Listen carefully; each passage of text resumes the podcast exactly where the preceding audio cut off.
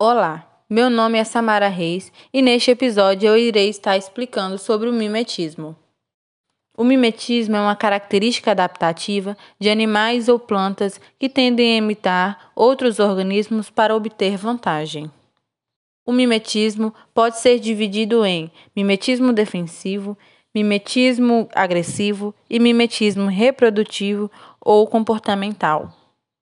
A primeira parte do mimetismo é o mimetismo defensivo, possuindo duas formas, sendo elas o mimetismo batesiano e o mimetismo mulleriano.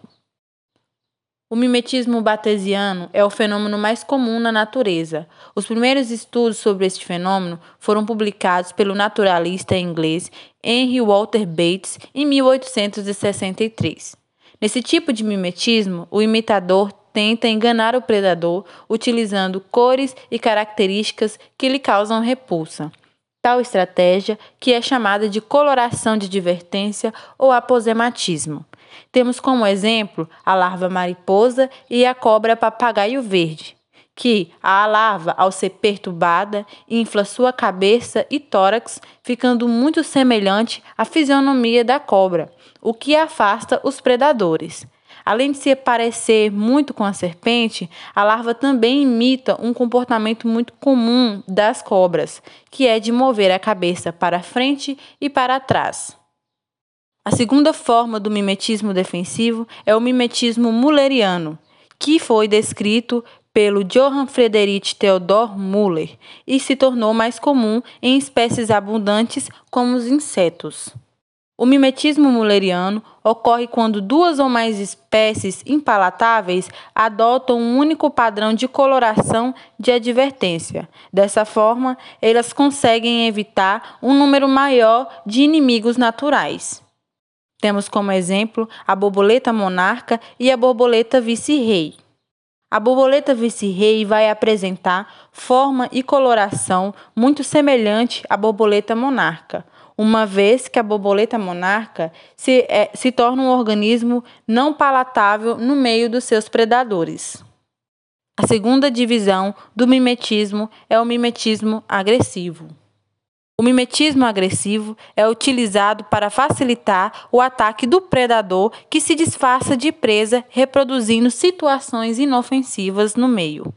Temos como exemplo as aranhas Mirmaracne, que mudam suas características físicas para ficarem semelhantes às formigas, que representam as suas presas nessa situação. Sendo assim, elas possuem mais facilidade para atacar as suas presas. Mesmo possuindo semelhanças, as aranhas ainda conseguirão se diferenciar das formigas por ainda possuírem características naturais, que são os quatro pares de patas sem a utilização de antenas. A terceira parte do mimetismo é o mimetismo reprodutivo, ou também conhecido como comportamental.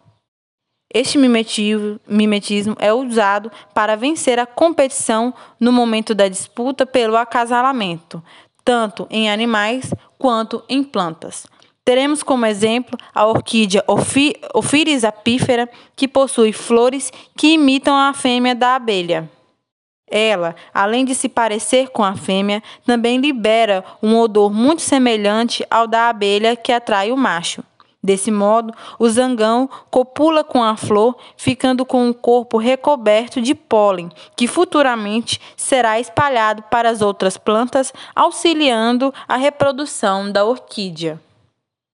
Por fim, vale relembrar tudo o que foi dito, levando em consideração que o mimetismo é uma característica adaptativa que pode ser dividido entre três partes: entre mimetismo defensivo, mimetismo agressivo, mimetismo reprodutivo ou comportamental. Lembrando sempre que o mimetismo defensivo possui duas formas, sendo elas o mimetismo batesiano e o mimetismo mulleriano.